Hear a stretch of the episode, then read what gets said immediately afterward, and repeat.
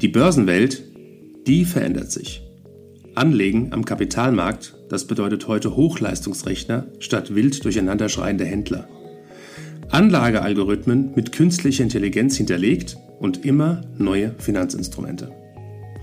Mit dem Plutos Finanz Podcast wollen wir diese und viele weitere Finanzthemen aufgreifen und mehr Licht ins Dunkle bringen.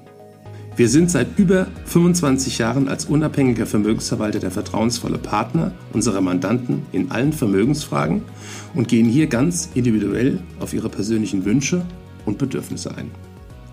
Wir freuen uns darauf, Sie als unseren Zuhörer zu haben und lassen Sie uns somit loslegen. Hallo und herzlich willkommen zum Bluters Finanz Podcast. Heute haben wir das Thema Crash-Propheten und ihre Vorhersagen auf der Tagesordnung. Wie genau können Sie den finanziellen Untergang vorhersagen und sollten wir diese düsteren Prophezeiungen Glauben schenken? Genau dieses Thema diskutieren wir heute mit Kai Heinrich, dem Vorstand der Blutos Vermögensverwaltung AG. Hallo Herr Heinrich, schön Sie wieder hier zu haben. Hallo Herr Becker.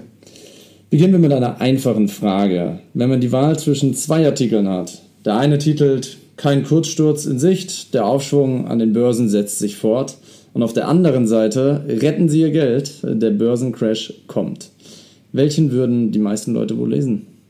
Also ohne dass ich Psychologe bin, würde ich sagen, basierend auf der menschlichen Natur und unserer Neigung, uns eher auf drohende Gefahren zu konzentrieren als auf gute Nachrichten, würde ich unterstellen, dass der zweite Artikel deutlich mehr Leser anziehen würde.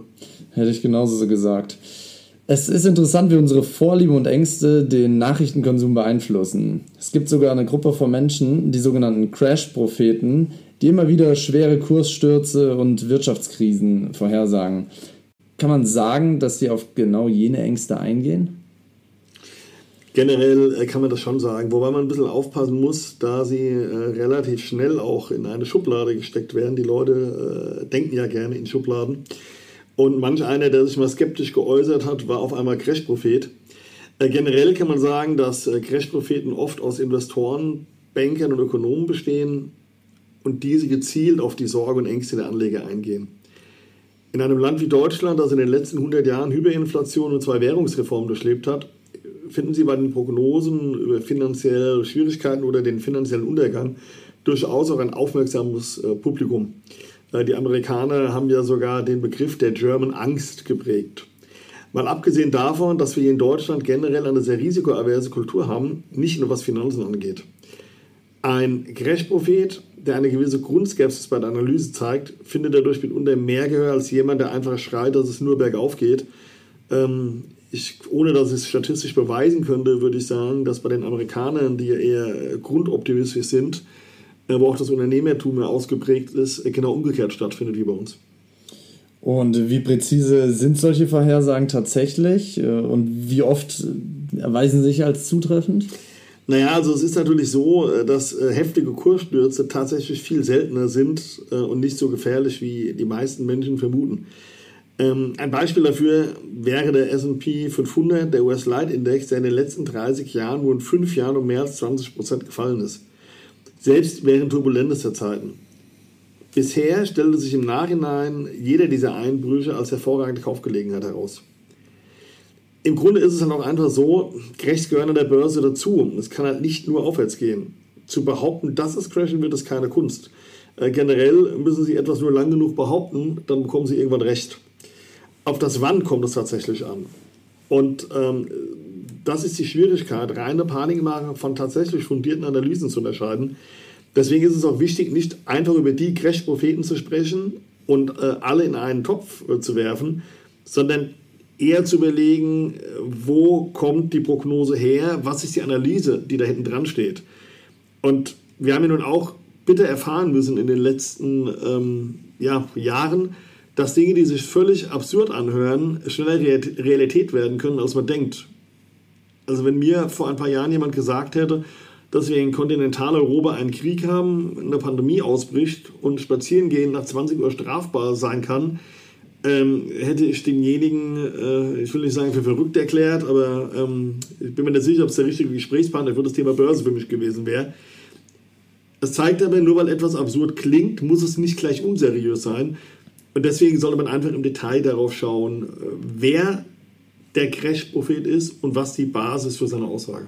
Mhm. Ist ja schon faszinierend, dass trotz der seltenen Natur heftiger Kursstürze immer wieder Crash-Propheten auftauchen, die das Ende des Marktes, der Wirtschaft äh, hervorsagen oder auch einen bestehenden Crash äh, verkünden. Können Sie uns an der Stelle ein paar Beispiele hierzu nennen? Hier gibt es einige. Ein Beispiel wäre Jim Rogers. Ähm, in der Tat, denke ich, einer der bekanntesten Crash-Propheten. In den 70er Jahren gründete er zusammen mit George Soros den Hedgefonds Quantum und hat nach dieser Zeit einen Ruf für düstere Prognosen erlangt. Ähm, trotz seiner beeindruckenden Karriere als Investor sind seine Vorsagen eines globalen Finanzkollaps bisher nicht eingetroffen. Ähm, in Deutschland wäre ähm, Professor Otto zu nennen, der auch den Ruf eines Crash-Propheten hat, aber aus meiner Sicht eigentlich gar kein Crash-Prophet ist. Er hat ein Buch veröffentlicht 2008 äh, oder 2006, wo er den 2008er Crash vorhergesagt hat. Ähm, ist aber jemand, der eigentlich long in seinem Aktienfonds, also sprich auf steigende Kurse ist, hat auch diesen Titel ja, erlangt, obwohl er gar nicht immer negativ für die Börse ist. Ähm, also Crash-Propheten, wenn sie so einsortiert sind in den Medien, müssen also keine unwissenden Verschwörungstheoretiker sein, können es aber natürlich, deswegen muss man auf die Analysen achten. Oftmals genügt zu einem gewissen Zeitpunkt eine gewisse Portion Pessimismus und man ist medial in eine Schublade gesteckt.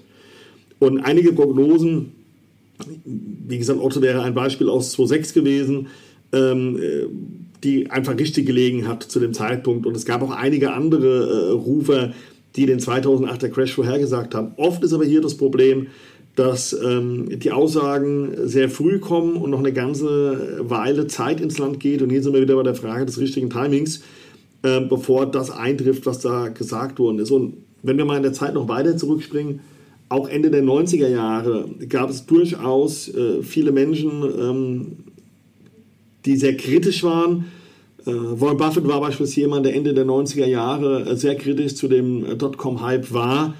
Und ähm, allerdings ist er nie in die äh, Schublade des Crash-Propheten gekommen, weil er bekanntermaßen äh, ja ein äh, ja, passionierter Aktieninvestor ist. Ähm, generell kann man also sagen, einige Prognosen haben mit Sicherheit Hand und Fuß und sind schlichtweg Prognosen mit einem Bärenmarkt als Ergebnis, sprich weit so sinnvoll. Aber es ist auch Vorsicht geboten bei Extremszenarien und äh, teils perfiden Strategien, um Geld von Kunden einzusammeln. Gehen wir mal auf das Thema der, der Strategie ein. Können Sie uns ein Beispiel für eine beliebte Strategie nennen, wie Crash-Propheten möglicherweise vorgehen? Ja, also ich äh, würde nicht sagen, wie Crash-Propheten vorgehen, weil äh, schlussendlich würden wir den vielen, die eine pessimistische Prognose machen, die vielleicht richtig ist, Unrecht tun an der Stelle.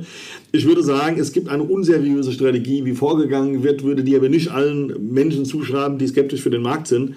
Eine Strategie, die früher durchaus mal, aus mal verbreitet war, ähm, wären zum Beispiel, Sie leiten einen Fonds oder einen Investment-Newsletter und möchten Kunden akquirieren. Sie haben Zugriff auf eine Datenbank mit 1000 E-Mail-Adressen potenzieller Kunden und Sie entscheiden sich dazu, diese Personen jede Woche einen Newsletter mit einer Prognose zuzusenden. So weit, so gut.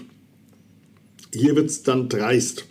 500 Leute schreiben sie an, dass die Märkte in den kommenden Wochen steigen werden, während sie den anderen 500 mitteilen, dass die Märkte fallen werden. Wenn die Märkte dann tatsächlich in der nächsten Woche fallen, scheinen sie vor 500 Leuten richtig gelegen zu haben. Diese Vorgehensweise setzen sie fort, indem sie wiederum 250 Leuten mitteilen, dass die Märkte steigen werden, während sie den anderen 250 Leuten sagen, dass es einen Crash geben wird. Woche für Woche wiederholen sie dieses Muster und schon nach kurzer Zeit werden sie eine kleine Gruppe von Menschen haben, vor denen sie wie ein Marktguru wirken, der immer den richtigen Riecher zu haben scheint. Sie scheinen unfehlbar zu sein, ein wahrer Prophet. Aber Sie sehen hier, Sie geben mir den Tipp nach steigenden, unerfallenden Kursen. Das ist nicht der klassische Crash-Prophet angesprochen. Hier würde ich eher sagen, dass das Problem ist, wenn Sie äh, über viele, viele Jahre, und die Beispiele gibt es durchaus in Deutschland auch, äh, immer das Gleiche erzählen, Ihre Aussagen immer als richtig darstellen und für die Leute keinerlei Ergebnis erzielen können.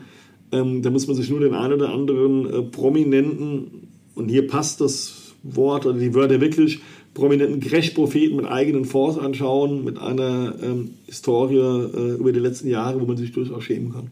Mhm. Ich glaube, da ist bei der Vorgehensweise, bei der Strategie dreist das richtige Wort gewesen. Äh, welche Tipps hätten Sie denn jetzt äh, für Anleger oder können Sie Anleger mit auf den Weg geben? Im Grunde ist es einfach, den gesunden Menschenverstand einzusetzen. Ich meine, wir wissen alle, dass selbst der Schlauste nicht die Zukunft vorhersagen kann. Und am Ende ähm, darf man hier Mark Twain zitieren, äh, Prognosen sind schwierig, insbesondere wenn sie die Zukunft äh, betreffen. Ähm, die Wirtschaft und die Finanzen sind äußerst komplexe Systeme, die von einer Vielzahl von Faktoren beeinflusst werden. Viele von denen sind nicht vorhersehbar. Der Mensch neigt dazu, für komplexe Problemstellungen gerne einfache Lösungen haben zu wollen. Und das wird von dieser Gattung in Anführungsstrichen bedient, die daraus ein Geschäftsmodell hat. Ähm, von daher ist es immer ratsam, ähm, Prognosen mit einer gesunden Skepsis zu betrachten, weil am Ende ist es ja das eigene Geld, was man investiert und ähm, auch wenn man das gerne möchte, kann man die Verantwortung nie ganz wegdelegieren. Ähm, anstatt äh, auf den kurzfristigen Crash zu warten oder sich auf diese Bewegung zu fokussieren, sollte man einfach die Statistik für sich arbeiten lassen. Äh, langfristig war es ähm, immer sinnvoll, in gute werthaltige Unternehmen äh, zu investieren. Jetzt könnte man natürlich wieder die Frage stellen, was sind gute werthaltige Unternehmen? Das würde aber, glaube ich, den Rahmen des Podcasts sprengen. Es ist generell einfach wichtig, kritisch zu bleiben und zu überlegen, wem nutzt es, wenn ich etwas höre. Und ähm, ich glaube, wenn man damit rangeht, egal ob der große Börsenhype oder der große Crash rausgerufen wird, ähm, da kann man schon viele Fehler vermeiden, indem man seinen gesunden Menschenverstand ein bisschen arbeiten lässt. Ich glaube, das ist ein sehr, sehr guter Rat und auch einfach vorsichtig sein, welche Medien man höchstwahrscheinlich an sich ranlässt. Kann ich nur sagen, Herr Heinrich, vielen Dank wieder für Ihre Zeit und äh, für, der, für auch die Expertise und die, die Ratschläge, die Sie den Hörern mitgeben konnten. Vielen Dank. Sehr gerne, ich freue mich aufs nächste Mal. Bis dann. Bis zum nächsten Mal. Danke für Ihre Zeit und Anhören unseres Plutos Finanzpodcasts. Ein Podcast, der Ihnen sowohl allgemeine Informationen zum aktuellen Marktumfeld sowie auch Wissen zu speziellen Themen wie Rohstoffe, Fonds oder auch Aktien einfach und effizient vermitteln soll. Wenn Ihnen der Podcast gefallen hat, dann hinterlassen Sie gerne eine Bewertung auf Apple Podcasts und folgen Sie dem Podcast auf Spotify. Teilen Sie ihn auch gerne auf Facebook, Twitter und LinkedIn und besuchen Sie uns auf plutos.de. Viel Spaß weiterhin und bis zum nächsten Mal, Ihr Plutos-Team.